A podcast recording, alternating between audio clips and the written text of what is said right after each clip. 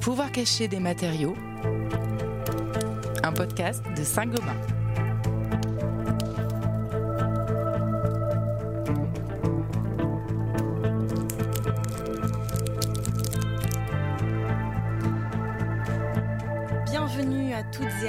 Dans le pouvoir caché des matériaux, le podcast qui explore le futur des matériaux.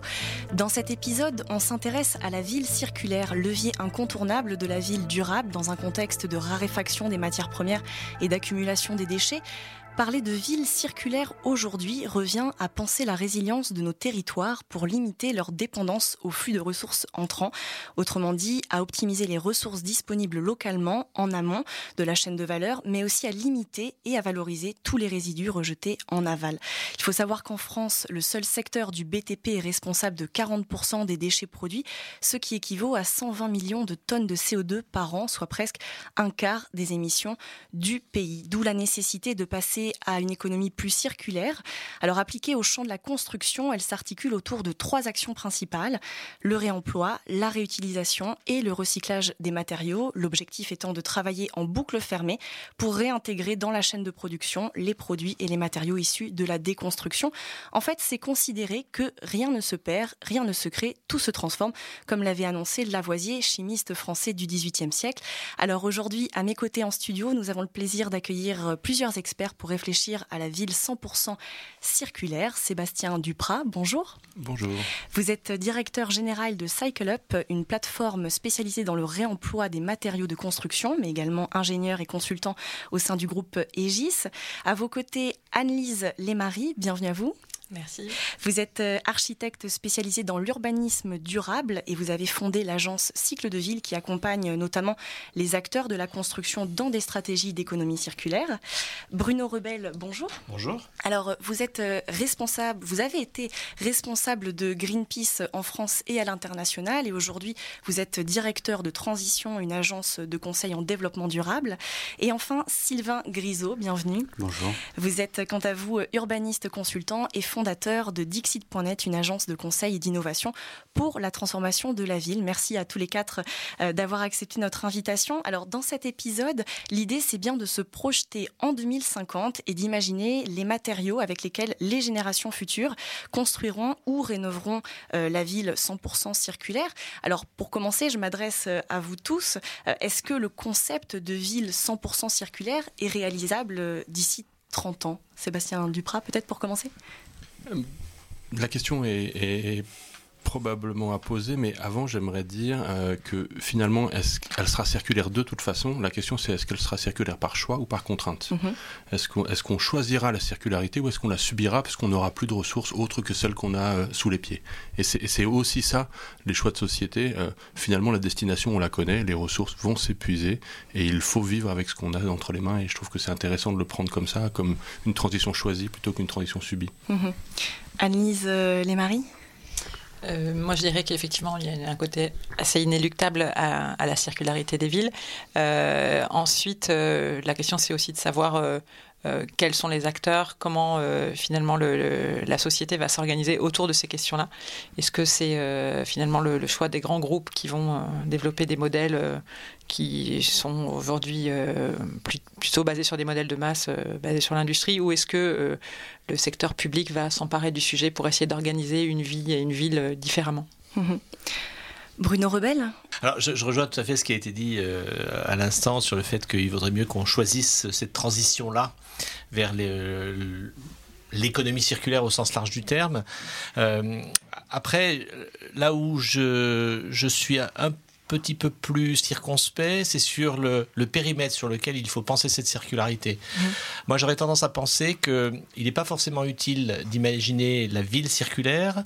Euh, et je crois que ça va être difficile de faire des villes 100% circulaires. En revanche, si on replace la ville dans un territoire plus large, euh, la ville et son territoire adjacent, alors là, oui, oui, il faut, il faut la penser, la construire, l'imaginer euh, et y travailler dès maintenant parce que il me semble que la zone urbaine dense aura besoin, a déjà mais aura encore plus besoin de la zone périphérique moins dense ou pas dense du tout euh, pour euh, assumer pleinement cette circularité. Mmh finalement, on pourrait, on pourrait prendre des exemples précis. Bah, la ville du futur, il faudra qu'elle soit plutôt en bois qu'en béton. Euh, le bois, a priori, va venir plutôt des forêts qui seront en périphérie de la ville, euh, périphérie proche si possible, périphérie un peu plus lointaine si c'est pas possible, euh, et réimaginer ces, ces, boucles de circularité entre le bois qu'on va utiliser pour construire et puis les déchets de bois qu'on va ensuite retraiter pour éventuellement même retourner au sol. Mmh. Pensez ça en, en termes d'écosystème finalement, et finalement, le concept de ville circulaire est inopérant selon vous. Il faut parler plutôt de territoire circulaire.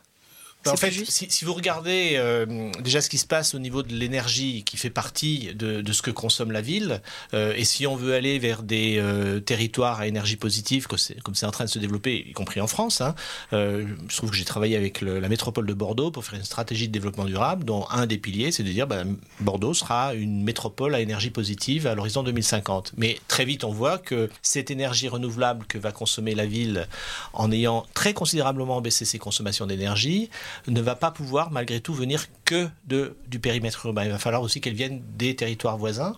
Et donc ça impose de construire des relations de contractualisation avec ces territoires voisins, des relations qui seront nécessairement des, des, transactions réciproques, parce que je vais aller prendre de l'énergie au territoire voisin, et qu'est-ce que moi je vais leur apporter comme service, comme euh, euh, fonctionnalité urbaine dont ils ont besoin, eux aussi, pour euh, que leur population vive correctement. Mmh. Sylvain Grisot Je partage tout à fait le, fait qu'il faut dézoomer, hein, finalement, et quand on dit ville, on ne sait plus où elle commence, où elle s'arrête, et elle vit avec son territoire, son écosystème. Je pense que oui, la circularité, en tout cas du, tissu urbain, elle, doit à la fois se penser dans le fonctionnement de la ville et dans la fabrication de la ville. Comment est-ce qu'on la fait? Comment est-ce qu'on la conçoit? Euh, C'est pour ça que je préfère parler d'urbanisme circulaire, c'est ce processus-là. En tout cas, moi, je pense plus comme le, voilà, comment on, comment on la fabrique et, comment aussi elle arrête d'avancer, parce qu'il y, a quelque chose qu'on oublie très souvent. On parle beaucoup d'énergie, d'eau, de matériaux. Euh, on oublie le sol, en fait, qu'on considère souvent comme un support, et, c'est sans doute un des premiers impacts euh, aujourd'hui négatifs du mode d'urbanisation qu'on a. Et c'est là où oui, il faut qu'on parle de, transition et de changement de ce processus de fabrication de la ville pour arrêter de consommer des terres agricoles, hein, tout simplement, c'est l'étalement urbain. C'est un peu le fait premier et le fait négatif premier. Euh, et là, il y a une transition à faire, et, le terme de 2050, moi, il me, il me fait peur, c'est beaucoup trop tard. Mhm. Euh, et c'est vraiment, euh, il y a vraiment une urgence à, à, faire muter, à faire transformer toute la chaîne de production, toute la chaîne de valeur, et pas que sur les matériaux, de façon à ce qu'on bascule et qu'on ait cette circularité du tissu de notre mode de vie globalement et pas que de la ville. Alors justement, quels sont les, défis finalement à relever pour faire de euh, ce concept de ville ou du moins de territoire 100% circulaire euh, une réalité aussi bien sur le plan réglementaire, euh, politique, politique industrielle aussi? Quels défis doivent relever les industriels finalement pour, pour rendre ce concept-là concret et opérant? Sylvain Grisot Alors, enfin, moi, je, vais, peu répondre sur la technique et les technologies, euh, mais, j'avais un, un, échange récent avec un collègue. On, on, a conclu sur, sur le fait que presque tout existait. On a à peu près tout hein, en termes de matériaux, de technologie, etc. Il reste peut-être 10% à améliorer et, à faire avancer. Euh, la question, c'est de remettre en cause toute la chaîne de valeur, toute la chaîne de production et de réorganiser les acteurs pour que tout ça fasse système. Euh, et donc, on repense la façon dont on conçoit, dont on fabrique, dont on construit, dont on consomme euh, et dont on aussi on arrête de consommer et on jette finalement des bâtiments comme on jette des objets. Sébastien Duprat les, instruments euh, techniques, scientifiques, juridiques, assurantiels, ils existent pour peu qu'on se donne la peine de les déployer. Donc il n'y a, pas de, frein court terme. Euh, il y a un frein plus insidieux qui est euh, les comportements et les modalités de business. Parce que finalement, la valeur créée, on arrive à la démontrer assez facilement. En revanche, les réflexes compétitifs, les réflexes linéaires, les réflexes de la marche que je prends moi, c'est la marche que quelqu'un d'autre n'aura pas, et, celui qui empêchera l'économie circulaire, qui est une économie de collaboration au milieu d'un business de compétition. Et, cette, ce dosage entre coopération et compétition, ça, modifie largement les réflexes entrepreneuriaux de la plupart des, grands groupes. Et, la transformation, elle est, elle est finalement pas technique, elle n'est pas juridique, elle n'est pas méthodologique, elle est psychologique dans les relations d'affaires qu'on est prêt à entretenir pour aller vers cette transformation. C'en est peut-être euh, d'autant plus compliqué. Mhm. Bruno Rebel, sur le plan politique, quelles mesures un peu incitatives euh, on pourrait déployer pour euh, rendre les villes, les territoires plus circulaires? Déjà, je, souscris complètement à ce qui vient d'être dit. Je pense que c'est plus dans les mentalités, dans la façon de penser et de concevoir la ville et les activités qui s'y déroulent qu'il faut vraiment opérer un, un, changement de paradigme. Et pour ça, effectivement, le, le cadre politique peut aider à accélérer les choses. Alors, déjà, je, pense qu'on a des politiques qui sont très en retard par rapport à ça. Premier, élément, ce qui peut-être explique aussi le fait qu'on lutte un peu euh, euh, sur, ces sujets-là. Euh, il y, a des mesures relativement simples, c'est bah, de, de, mettre dans le prix des produits ce qu'il coûte à la société. Par exemple, le coût carbone. Ça s'appelle une taxe carbone, on l'appelle comme on veut, ça s'appelle une taxe carbone. Mais pour faire passer l'idée d'une taxe carbone, y compris euh, dans le contexte social qu'on connaît, il faut de la pédagogie, il faut de la progressivité, toutes choses qu'on ne sait pas faire dans ce pays, qu'on voit dans d'autres pays qui marchent plutôt bien. Et euh, la Suède a aujourd'hui une taxe carbone à 200 euros euh, la tonne. Il n'y a pas des gilets jaunes à tous les ronds-points suédois voilà, ça, se passe très très bien. de rond-point en Suède. Hein, déjà, moins de ronds-points. Peut-être il y a peut-être moins de ronds-points. Mais ça, c'est le premier élément, c'est mettre le vrai coût des produits. Alors, terme barbare, c'est internaliser euh, les externalités négatives dans, dans, dans, la valeur des produits. C'est aussi, et euh, Sylvain mentionnait le problème de, de l'étalement urbain et de l'artificialisation des sols on a des instruments pour ça. Ça s'appelle les, les, PLU, les PLUI, les plans d'occupation des sols, euh, des schémas d'aménagement. Le droit de l'urbanisme. Euh, le droit de l'urbanisme. Euh, simplement, il faut aller plus vite et tout à fait d'accord pour dire que c'est maintenant qu'il faut prendre ces décisions pour faire les, schémas d'aménagement maintenant parce que leurs effets sont sur des temps longs de 30, 40, 50 ans. Euh, mais des règles sur la protection des sols euh, sont euh, urgemment nécessaires et ça fait effectivement partie des décisions politiques à prendre le, plus rapidement possible. Mhm. Alors quand on parle d'économie circulaire appliquée au champ de la construction, bien sûr on, pense au, réemploi, à la, réutilisation, au, au recyclage. quelles sont finalement euh, les priorités pour euh, les industriels, je ne sais pas, en termes euh, de stockage, de nettoyage des matériaux, de, collecte, sur quoi il faut plancher urgemment alors déjà, il y a la problématique ne doit pas être posée de la même manière selon qu'on parle de la ville occidentale, c'est-à-dire la ville qui existe déjà, la métropole vieillissante avec une décroissance de la population, et puis la nouvelle métropole dans l'hémisphère dans sud. Et la circularité de Paris ou de Bordeaux doit pas être géré du tout de la même manière, où là, le réemploi, la valorisation des actifs architecturaux, du design avec la matière qui est déjà là, fait vraiment sens. En revanche, quand on veut construire les futures mégapoles de l'hémisphère sud, là où la croissance démographique se trouve, Là, en effet, les industriels ont des solutions industrielles, massification, de distribuer des produits qui sont des éco-produits circulaires. Parce que là, euh, pour le coup, aujourd'hui, dans la banlieue de Dakar, il n'y a pas les matériaux, ils ne sont, pas, sont pas encore là. Par contre, il va bien falloir les approvisionner avec des matériaux qui ont un contenu carbone et social positif. Et, la problématique n'est pas la même selon qu'on parle de notre vieil Occident ou des, défis des, nouveaux territoires ou des métropoles à bâtir. Alors, je vais vous demander un, petit effort d'imagination. Euh, on est en 2050. Euh, et Paris est devenu euh, une ville, un territoire intégralement circulaire. Alors à quoi ressemble Paris? Quels matériaux est-ce qu'on voit autour de nous? En quoi sont faits les édifices, les espaces publics, le mobilier urbain? Euh, Anne-Lise euh, Lesmarie oui, alors effectivement, si on se place dans une utopie euh, projetée à 2050 et si on regarde un peu ce qui se passe aujourd'hui sur l'espace public ou les réflexes qu'on voit apparaître dans les concours d'architectes ou, en tout cas les, grandes idées qui se développent, alors effectivement, il y aura probablement une part de construction en bois qui, va, qui va augmenter. Hein. On voit qu'il y a quand même un, grand virage qui est pris sur la filière à ce niveau-là. après, on aura probablement un travail de, je dirais, de recouture de la ville sur elle-même qui, est déjà existant, mais euh, euh, je parle d'une part effectivement des efforts de réhabilitation et de, et de transformation de ce qui existe, qui, qui est quand même un des grands sujets de transition énergétique, de commencer par euh, rénover ce qu'on a et de le faire bien, euh, et, plutôt que de construire en neuf euh, en permanence. il y aura probablement effectivement une, part donnée à des espaces vacants ou mutables ou mutualisés qui sera plus forte. Je pense aux pieds d'immeubles ou mhm. à des locaux qui seront gardés pour des accueils associatifs ou autres activités un peu moins commercial. mais il y aura aussi peut-être une recrudescence du compostage ou comme ça des réflexes de, de, service pour retrouver une intelligence de la matière, je dirais du déchet du quotidien. Mais on aura probablement euh, effectivement une place pour le réemploi qui, qui aura augmenté avec euh, un travail. Quel, matériau précisément? Du bois, du euh, textile Disons les, les, matériaux les plus facilement réemployables, c'est plutôt effectivement le bois ou les chutes de bois, donc une intégration. par exemple, on voit arriver pas mal de mobilier en traverse de chemin de fer partout sur les bords de Seine, mais aussi de plus en plus un travail sur, sur, le, sur le béton qui, qui est en train d'arriver, avec de la création par exemple de revêtements de sol en, en aliments concassés, euh, que ce soit du verre ou, du béton. Euh, et euh, également même du mobilier, du mobilier urbain qui sont en train, il y a pas mal d'expérimentations qui sont en train de se mener sur les territoires de, de pleine commune actuellement avec le, projet métabolisme urbain.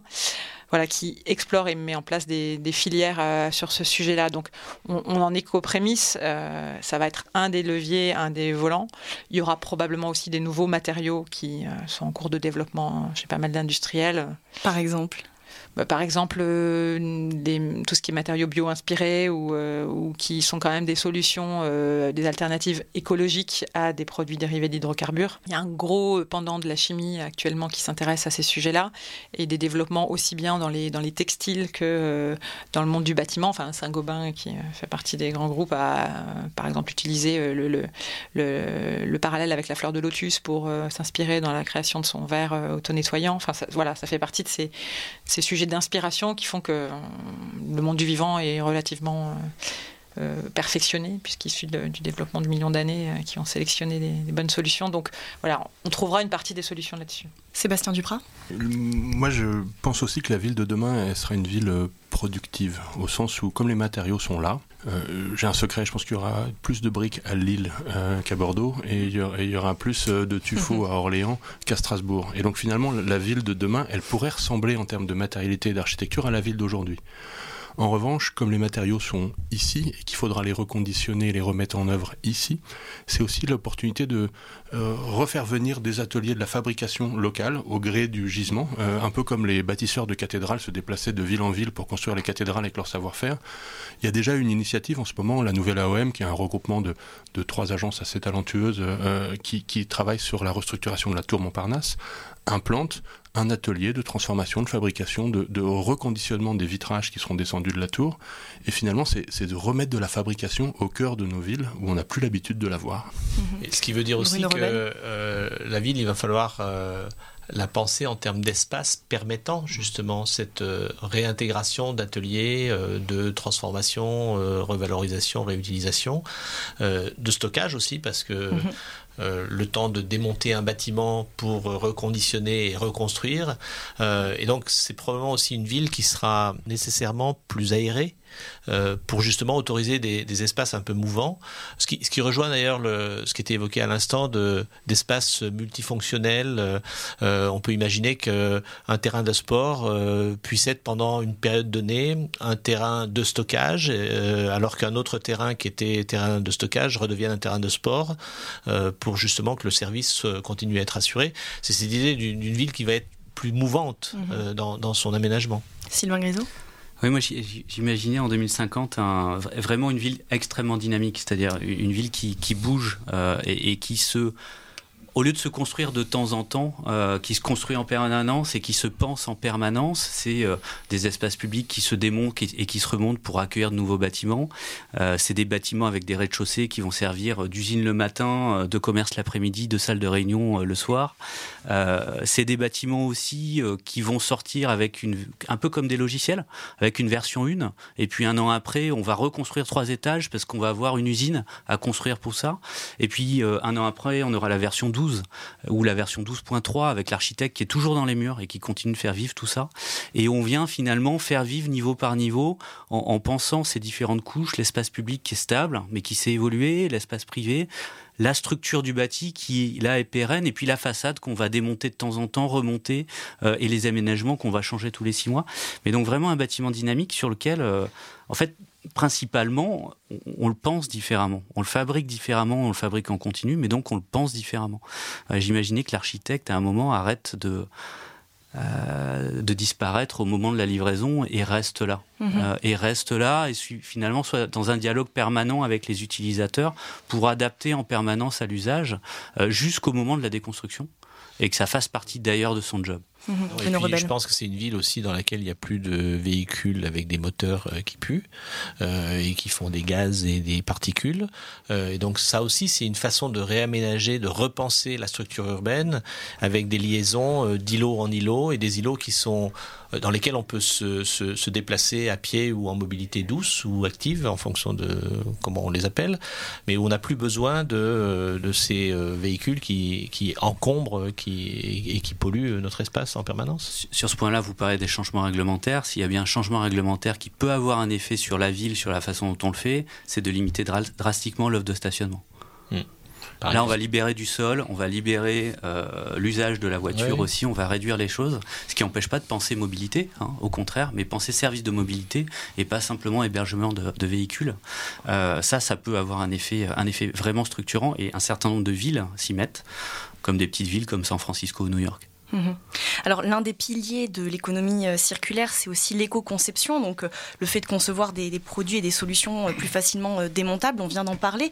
Du coup, est-ce que la ville ou le territoire 100% circulaire, ce sera la fin des constructions en dur et est-ce qu'on tend vers des constructions éphémères, modulaires, montables, démontables, avec des, espaces en permanence évolutifs? Sébastien Duprat Moi, je crois que l'immobilier est, un objet bizarre qui n'a pas de valeur en soi sans la valeur du territoire dans lequel il est. Un mauvais immeuble dans un bon quartier a une valeur bien supérieure à un très bon immeuble dans un mauvais quartier. Et aujourd'hui, ce qui fait la valeur d'un immeuble, et donc la capacité à réutiliser ses matériaux, à, varier ses usages, c'est pas du tout la qualité technique qu'il compose. Vous mettriez une tente Quechua au milieu de la place de la Madeleine, elle aurait toujours plus de valeur qu'un immeuble en or massif perdu au fin fond d'un territoire où il n'y a pas d'emploi, pas d'attractivité, pas de marché immobilier.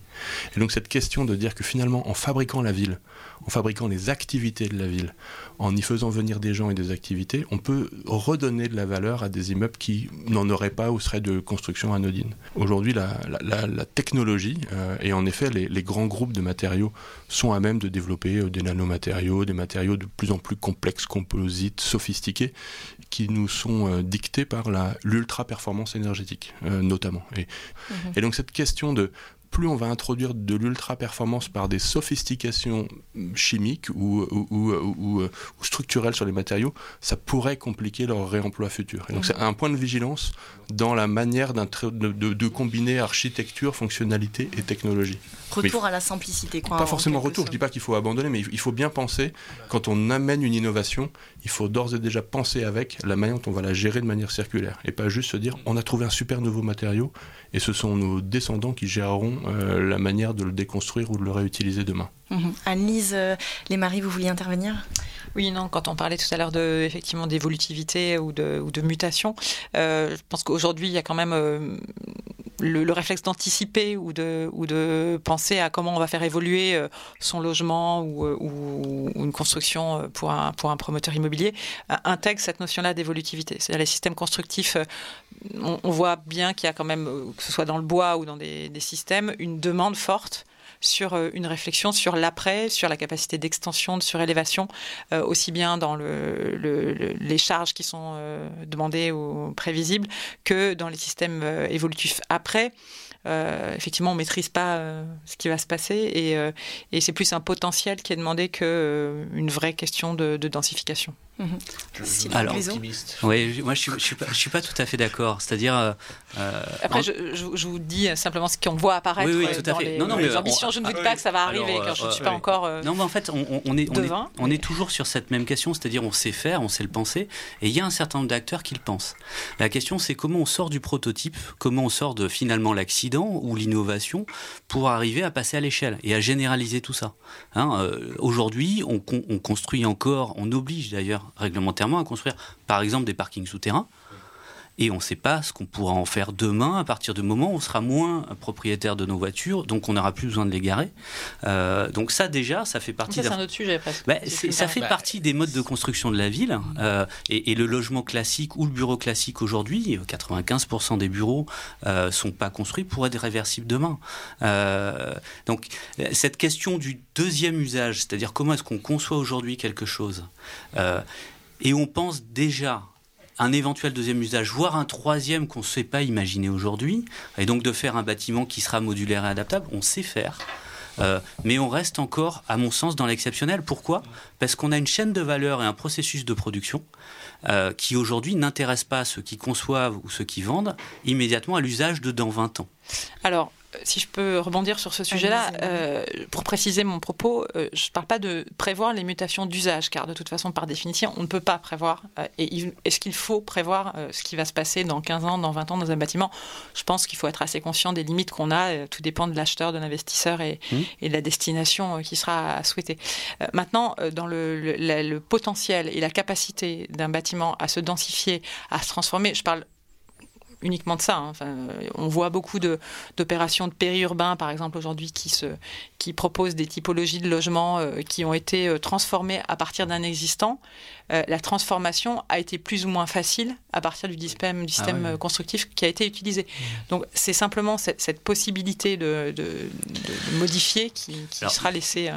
Bruno oui, je, pense qu'en fait, le, je crois on dit, on dit un petit peu la même chose, sauf que euh, toute la question, c'est de, de, commencer dès à présent à euh, construire aménager, penser euh, ces espaces urbains de façon à ce qu'ils soient extrêmement modulables, euh, multi-usages, multifonctions. Il euh, n'y a, pas de règle pour répondre à votre question. Est-ce que ça va être une ville en kit démontable tous les 15 jours? Non, certainement pas. Mais, mais il faudra que on, imagine que ces bâtiments puissent passer d'un usage de bureau à un usage de logement ou d'un usage commercial à un usage de service ou voire à, un atelier de construction refabrication de, matériaux.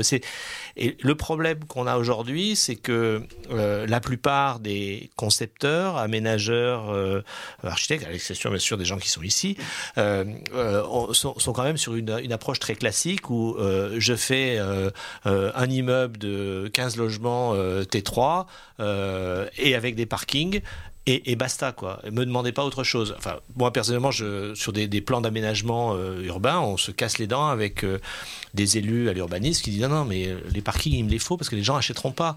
On dit bah, vous savez en même temps dans le centre-ville les gens ils ont ils, ont de plus en plus envie de se déplacer autrement qu'en voiture. Donc voilà, il y, y, a, toute cette question qui était évoquée au départ de vraiment de changement de paradigme, de changement des façons de penser et c'est peut-être là qu'est la plus grande difficulté aujourd'hui. Mhm. Sylvain Grisou Juste euh, à titre d'exemple, je viens de finir une mission. Euh, et justement, quand on travaille euh, sur l'ancien et sur le réemploi, c'est ça qui nous informe, je pense, sur comment penser le neuf. Comment on pense aujourd'hui un neuf qui, demain, sera future-proof, enfin, sera adapté aux différents futurs. Là, je viens de finir une mission, c'est un laboratoire de l'Ifremer sur le port de la Trinité-sur-Mer. Laboratoire ferme, l'Ifremer libère les locaux. Qu'est-ce qu'on en fait?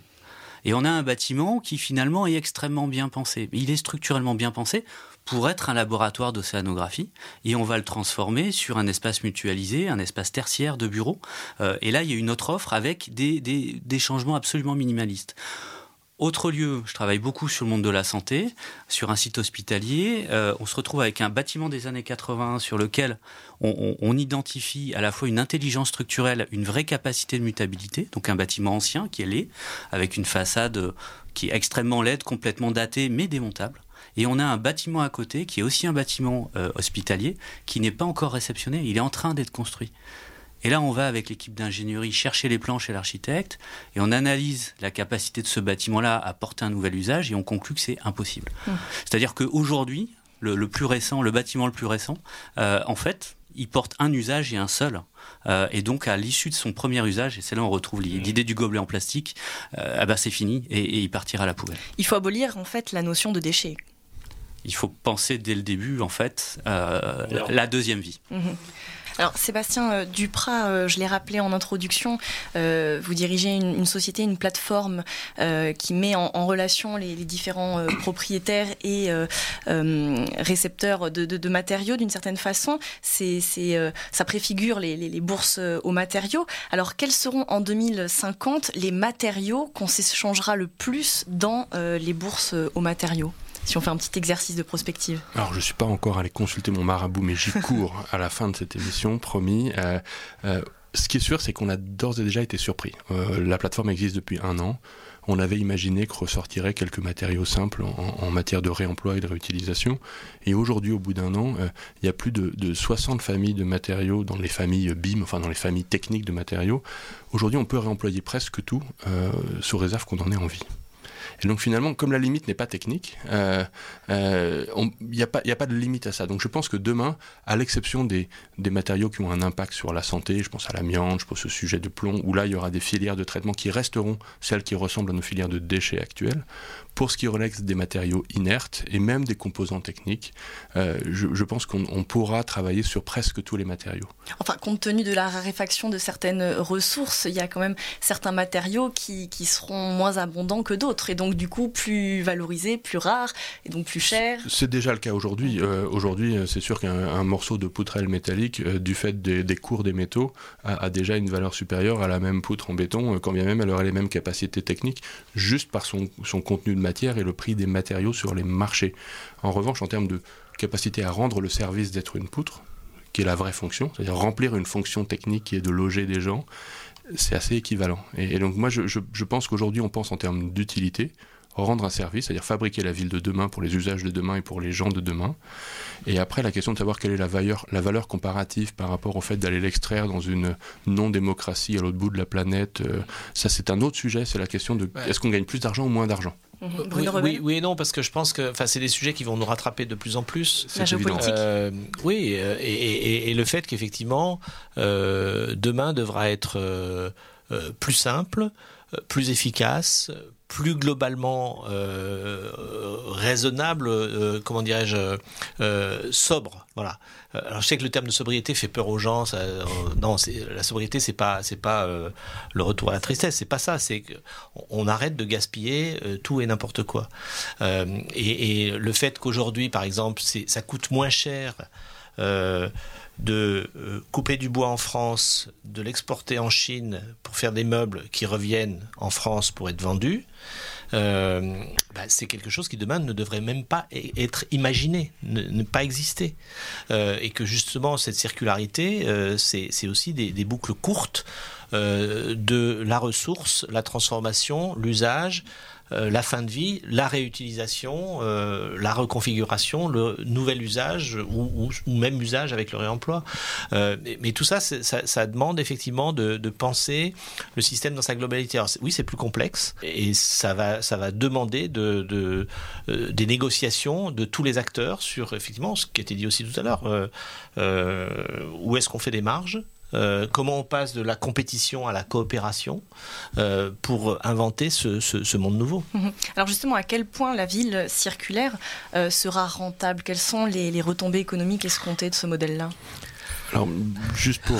c'est pas le sujet, ma chère madame. C'est pas. Ah, je pense que c'est. Je pense que c'est le sujet. Non mais justement. Et c'est comment est-ce qu'on redémonte euh, comment est-ce qu'on vient démonter le processus de fabrication de la ville Et, notamment les flux économiques, hein, euh, l'ensemble des flux économiques qui font qu'aujourd'hui, chacun des acteurs est individuellement intéressé, y compris économiquement, à faire le pire. Euh, j'ai démonté la, chaîne économique de consommation du sol, hein, de l'étalement urbain. Personne n'est intéressé à économiser le sol.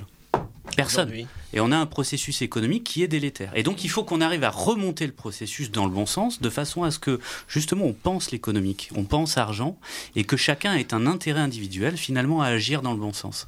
Et ça, là on est sur les règles, en effet les modes de collaboration, hein, euh, euh, qui ont plus qu'un avenir, euh, mais aussi un certain nombre de biens communs euh, je pense, qui doivent aussi, euh, euh, aussi assainir et, et, caler les règles du jeu, la question des distances, la question de l'impact CO2, un certain nombre de matériaux, par exemple le sable, qui ont vocation à être épargnés, qui ne sont pas renouvelables et qu'on consomme absolument massivement.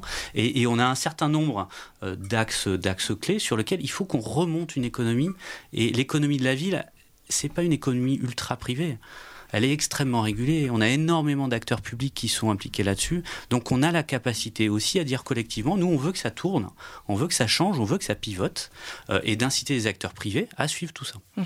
Sébastien Duprat J'irai pas très loin dans le volet géopolitique de cette conversation, mais la guerre des matériaux, elle a déjà commencé. Aujourd'hui, euh, dans la, une guerre a priori anodine sur les téléphones mobiles de Huawei euh, menée par les géants américains, entraîne comme rétorsion euh, la Chine qui menace de ne plus exporter les terres rares qu'elle est presque le seul à avoir dans son sous-sol.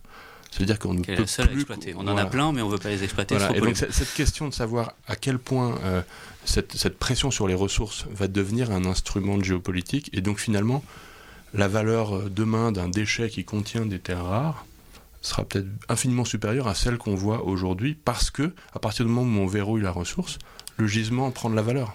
C'est pour ça que je me permets de dire que c'était pas la question. C'est-à-dire que si on imagine penser la rentabilité, pour reprendre votre terme, de la ville circulaire de demain avec les euh, standards de l'économie d'aujourd'hui, euh, ça sert à rien. Je veux dire, parce que c'est pas ça. Ce qu'il faut, c'est d'abord changer les standards de l'économie et ensuite voir quel sera euh, le modèle économique de la ville recyclable, euh, circulaire, réutilisable de, de demain. C'est plutôt comme ça qu'il faut le penser, euh, parce que effectivement, on est obligé, on est contraint, on est forcé de, de, repenser complètement ces, ces fondamentaux économiques. Et même, on a envie de le repenser. C'est pas que des obligations. Anise Lesmarie Oui, non, je voulais juste faire euh, une petite aparté sur effectivement la notion de la valeur, euh, car quand on parle de valeur, on, parle directement de valeur financière, euh, en tout cas ça connote dans nos têtes, alors que je pense que tout le monde est conscient, en tout cas autour de cette table, qu'effectivement il y aura peut-être une redéfinition de la notion de valeur, que ce soit les externalités positives ou les bénéfices écosystémiques qui peuvent exister, et, et peut-être en relocalisant le périmètre de réflexion avec un certain pragmatisme qui va nécessairement se redéployer à partir du moment on verrouille les ressources, euh, on va voir apparaître peut-être, en tout cas, euh, je, reste positif sur ce sujet-là, euh, réapparaître la valeur humaine, sociale des choses. Mhm. Et, c'est peut-être du coup un des bienfaits de cette coupure de vanne, si j'ose dire, pour dire que les gens vont de plus en plus être amené à se questionner sur euh, les modèles économiques qui sont en train de se créer autour de ça. Mais de fait, réutiliser des, matériaux euh, euh, qui ont déjà servi, finalement, coûtera moins cher que d'utiliser des produits neufs. C'est déjà le cas. C'est pas, c'est pas toujours le cas, mais, mais ça, ça devra devenir le cas mm. et ça deviendra le cas. Et encore une fois, si on met dans l'équation de du coût et des bénéfices de la ville. Euh, la ville où on sera en meilleure santé, euh, ben, on aura besoin de moins d'hôpitaux. Euh, la ville où on sera plus épanoui, on aura besoin de moins de psy. Désolé pour les psys, mais c'est tous ces éléments-là. Il y aura moins d'accidents, il y aura moins de, de, tensions, on sera sur de la fluidité du fonctionnement. C'est autant de choses qui génèrent justement des externalités positives, des bénéfices, je ne sais pas comment on les appelle, mais mhm. du bonheur. Alors la ville, pardon, la ville circulaire nous amène aussi à nous questionner sur euh, euh, des nouveaux modèles de production et de consommation qui seront euh, probablement générateurs d'emplois durables et non délocalisables. Alors quel type de métier pourrait disparaître et quels autres types de métiers pourraient émerger dans une ville intégralement circulaire? Sébastien Duprat? Parmi les métiers qui vont apparaître, c'est euh, un changement de regard, c'est-à-dire qu'arrêter de regarder les déchets, mais regarder des ressources. Ça n'est pas forcément un, changement radical, c'est juste un changement de métier. Il y a aujourd'hui des gens qui font des audits de déchets, qui sont des gestionnaires de déchets. S'ils font des audits de ressources et qu'ils deviennent des gestionnaires de ressources, il n'est pas exclu que ça, puisse fonctionner sans qu'on ait complètement à chambouler tout le modèle de production. Il faut juste changer leur état d'esprit et la manière dont on gère la valeur. Le point important, euh, et ça me permet de faire le lien avec ce que j'avais en tête, c'est euh, la question de la, création de valeur qui va être associée avec ces nouveaux métiers qui vont créer de la valeur, qui vont créer des emplois, des compétences, des talents. Une ville riche, avec des gens heureux, créatifs, apaisés, mhm. avec un territoire harmonieux autour d'elle, aura plus de chances d'être circulaire qu'une ville pauvre, même si elle a des matériaux, et eh ben si elle n'a pas de talent, pas d'entreprise, pas d'activité et pas de gisement, de toute façon, elle aura du mal à être circulaire. Et donc c'est ça la limite de l'innovation sous contrainte, Je pense que finalement, le, vrai défi pour les urbanistes et pour les architectes, c'est si on fait de la bonne ville, elle aura beaucoup plus de facilité à être circulaire que faire de la mauvaise ville. Mais en termes de métier, est-ce que c'est le retour du chiffonnier, quoi, d'une certaine façon? En partie, mais c'est un chiffonnier high-tech, parfois start-upper, parfois entrepreneur. Mais je voudrais pas être dans les clichés de la, de la French Tech super branchouille. C'est aussi des métiers très simples. Mhm. C'est des métiers de collecte, c'est des métiers de logistique urbaine du dernier kilomètre, c'est des métiers de, de photographie, de repérage, d'inventaire, c'est des métiers d'atelier, de transformation manufacturière simple pour retailler une porte et lui enlever un centimètre. Il ne faut pas imaginer que c'est que des emplois super high-tech de jeunes mhm. cadres dynamiques, c'est aussi des emplois du quotidien. Et il y a un enjeu euh, qui était euh, évoqué par Annelise tout à l'heure, qui est qui, va prendre ces métiers? Est-ce que euh, on laisse ça euh, sans, attaque particulière aux grands groupes, euh, mais qui vont faire des proposer des modèles standardisé ou est-ce qu'on on laisse aussi de la flexibilité à des artisans qui seront plus souples dans cette ville qui sera, euh, comme Sylvain le disait tout à l'heure, mouvante euh, au sens de en permanente reconstruction euh, Et ça aussi, ça se prépare, ça s'anticipe. C'est-à-dire qu'il faut, il faut aussi y compris que les acteurs du, secteur s'organisent pour attraper ces petits bouts de métier. Enfin, moi, je le vois sur un secteur très simple qui est celui de la rénovation du bâti et notamment dans les petites villes ou dans les zones rurales où euh, les artisans ne sont pas encore suffisamment préparés à rentrer sur ces métiers-là. Et du coup, bah, c'est des, grosses entreprises du secteur qui envoient des opérateurs avec des, programmes calibrés et qui ne sont pas adaptés, une fois de mhm. plus. Et donc, il faut, aussi qu'on ait cette capacité à, rentrer dans, le, dans la, granulométrie fine du tissu urbain en mutation. Mhm. Est-ce que c'est le retour finalement aussi euh, de l'industrie euh, en ville, en centre-ville? C'est une question. C'était dit tout à l'heure. Hein. Je ah. pense, et aussi d'une industrie d'une autre taille. Mais ça tient à notre tissu En France, on a un tissu industriel de grands géants. Dans d'autres pays, le tissu industriel est composé de, PME ou d'entreprises de taille moyenne. Et donc c'est vrai que cette question d'être au contact des territoires, de développer des solutions sur mesure avec les enjeux d'un territoire, quand on est un géant mondial avec 100 000 salariés, euh, c'est moins évident que si on est une entreprise d'un territoire avec, euh, avec quand même un vrai ancrage et une capacité à s'adapter aux attentes de ce territoire. Mhm. Sylvain Grisot? Moi, je, voulais revenir à la question des métiers, euh, parce que je pense que oui, il va y avoir de nouveaux métiers, certes. Il y, en a qui vont disparaître, mais c'est surtout d'anciennes pratiques. Et il y a surtout beaucoup de métiers existants qui vont complètement changer. Euh, la, ville circulaire ou l'urbanisme circulaire, il est, ça, crée une ville dense nécessairement. Euh, ça crée une ville euh, qui se reconstruit en permanence sur elle-même. Ça veut dire qu'il va falloir aussi switcher hein, pour l'ensemble de la chaîne de valeur, hein, que ce soit l'architecte, le commanditaire, etc., d'une réflexion qui est plutôt centrée aujourd'hui sur le neuf, sur l'application de normes, plutôt sur une consommation de sol. Euh, donc quelque chose que j'appellerais de simple à du plus complexe. C'est-à-dire rentrer dans un bâtiment existant, le comprendre, comprendre comment il est conçu, euh, comment il fonctionne, faire avec, jouer avec l'existant et pas faire du neuf et contourner les problèmes. C'est un autre métier, mais aussi la ville dense, la ville qui qui se reconstruit sur elle-même, elle est nécessairement plus dense, c'est une ville de la proximité, ça amène beaucoup de qualité, euh, mais aussi beaucoup d'enjeux, et je pense qu'il y a des métiers qui vont, qui vont se développer, qui existent déjà, qui sont les métiers du dialogue. Euh, et, et, que là, la ville dense, c'est la ville du frottement, alors c'est très positif le frottement. La médiation, la concertation Là, plus que ça, euh, une, une, conception en permanence avec les utilisateurs du lieu. On parle beaucoup de technologie, mais on ne parle pas des usagers. Hein, la maîtrise d'usage. Voilà, c'est comment est-ce que à un moment on livre euh, de la haute technologie dans un logement, mais comment on va accompagner les occupants pour qu'ils se l'approprient et qu'ils rendent vraiment euh, utile cette technologie-là. Hein. C'est toujours la même histoire de la, ventilation double fût, haute technologie extrêmement performante, et puis des utilisateurs qui le matin ouvrent la fenêtre.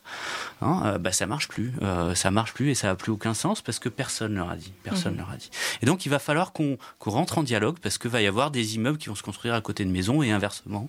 Et, et tout ça va nécessiter, je pense, d'autres métiers, d'autres façons de le faire, et même d'autres élus moi, je partage assez bien le point de vue de dire qu'il n'y aura pas forcément de, nouveaux métiers ou de, de grandes innovations euh, à ce sujet, mais qu'en revanche, euh, on sera toujours dans cette tension entre euh, artisanat et industrialisation forte, concentration des, moyens de production, et que je, trouve, l'espoir que je vois dans cette, ce renouveau ou cette nouvelle manière de penser la ville, c'est probablement en effet un redéploiement, en tout cas une place retrouvée pour les métiers manuels et, l'artisanat qui ont été quand même pendant pas mal d'années euh, relativement euh, décriés.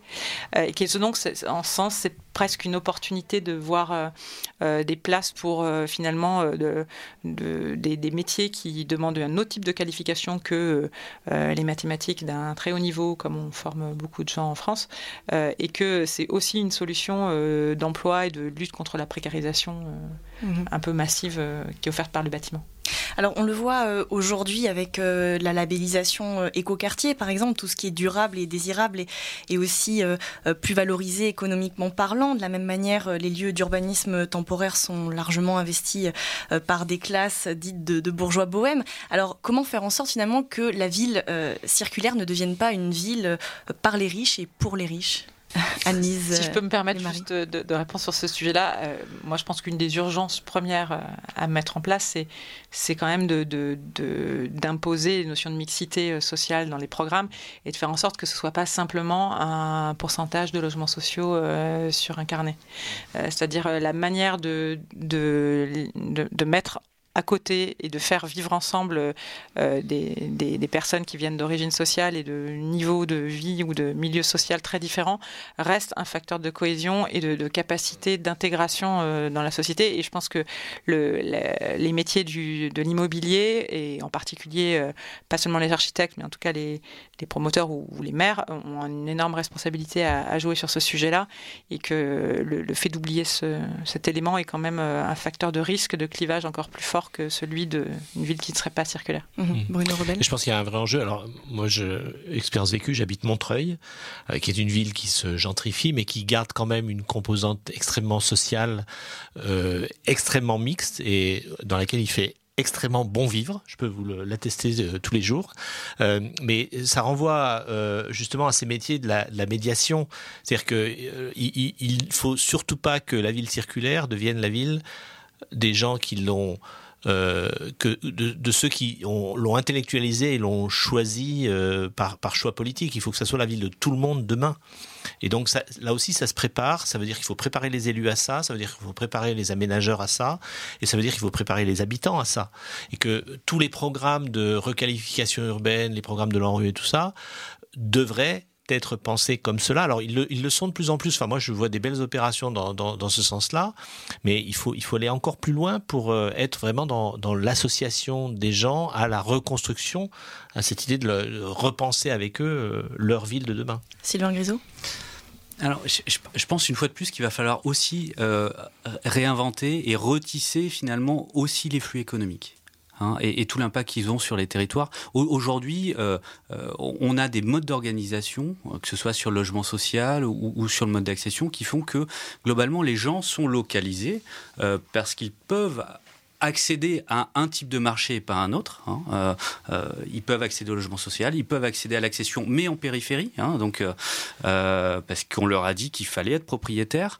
Et, et, une fois de plus, à chaque fois, on a des gens qui, bien souvent, sont coincés sont coincés dans, dans la chaîne euh, dans la chaîne du logement hein, euh, qu'on appelle souvent souvent comme ça euh, sont coincés dans leur vie et, finissent autour du rond-point du Leclerc parce qu'ils ont un vrai problème de vie quotidienne donc ça, comment on le repense? Et je pense qu'une fois de plus, on a besoin de cette fluidité-là. Et dans cette fluidité, je pense qu'il va falloir aussi qu'on se dise qu'à certains moments, euh, quand il y a des vrais enjeux, euh, notamment euh, de gentrification, hein, et il n'y a pas de raison, si on laisse la marche actuelle avancer, que la gentrification, elle, ne s'accélère pas. Donc la gentrification, c'est très simple, c'est l'éviction des, des, pauvres en périphérie. Hein. il va falloir aussi qu'on se pose la question de qui est propriétaire du sol, par exemple, mhm.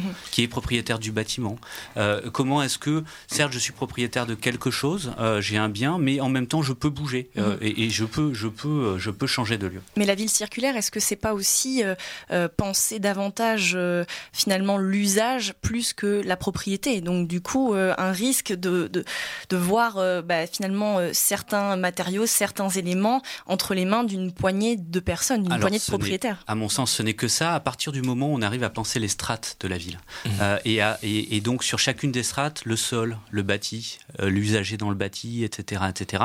Sur chacune de ces strates, qu'on pense le bon cycle Hein, dans la ville circulaire, le bon temps, le bon tempo. Il y a des choses durables, une structure par exemple ou du foncier. Et il y a un usage premier du logement par exemple qui peut être beaucoup plus court. Et à chaque fois, on attache un acteur. Et un acteur qui lui-même a intérêt. Aujourd'hui, on ne produit pas comme ça la ville. Aujourd'hui, on a des acteurs qui achètent du foncier, produisent du bâtiment, le revendent à des occupants, etc. etc. Est-ce que parfois on ne peut pas amener euh, des éléments de complexité euh, Et on a plein de très très bons exemples, une fois de plus là-dessus. C'est comme ça qu'on gère les zones portuaires, par exemple. Mhm. Sébastien Duprat. Je reviens sur cette approche d'une ville circulaire pour les riches ou pour les pauvres. Aujourd'hui, euh, l'économie circulaire, ça concerne massivement les deux extrêmes de la gaussienne, c'est-à-dire les plus pauvres, les hébergements d'urgence, les occupations temporaires, et les plus riches. C'est-à-dire que le petit mât dans le Luberon ou l'hôtel particulier euh, dans le 16e arrondissement, il est avec du parquet du 19e et une cheminée en marbre du 18e. Finalement, l'économie circulaire, c'est pour le très très haut de gamme et pour le très très bas de gamme. Notre défi, aujourd'hui, c'est de le massifier pour tout le monde, sans que ce soit connoté comme une solution de l'abbé Pierre ou de collectionneur. Et, cet entre-deux, on l'a pas encore trouvé. C'est la fin de cette émission. Sébastien Duprat, Annelise Lesmarie, Bruno Rebel et Sylvain Grisot, merci d'avoir partagé vos réflexions sur la ville 100% circulaire dans le pouvoir caché des matériaux. Et pour découvrir les prochains épisodes de ce podcast, n'hésitez pas à vous abonner à notre chaîne.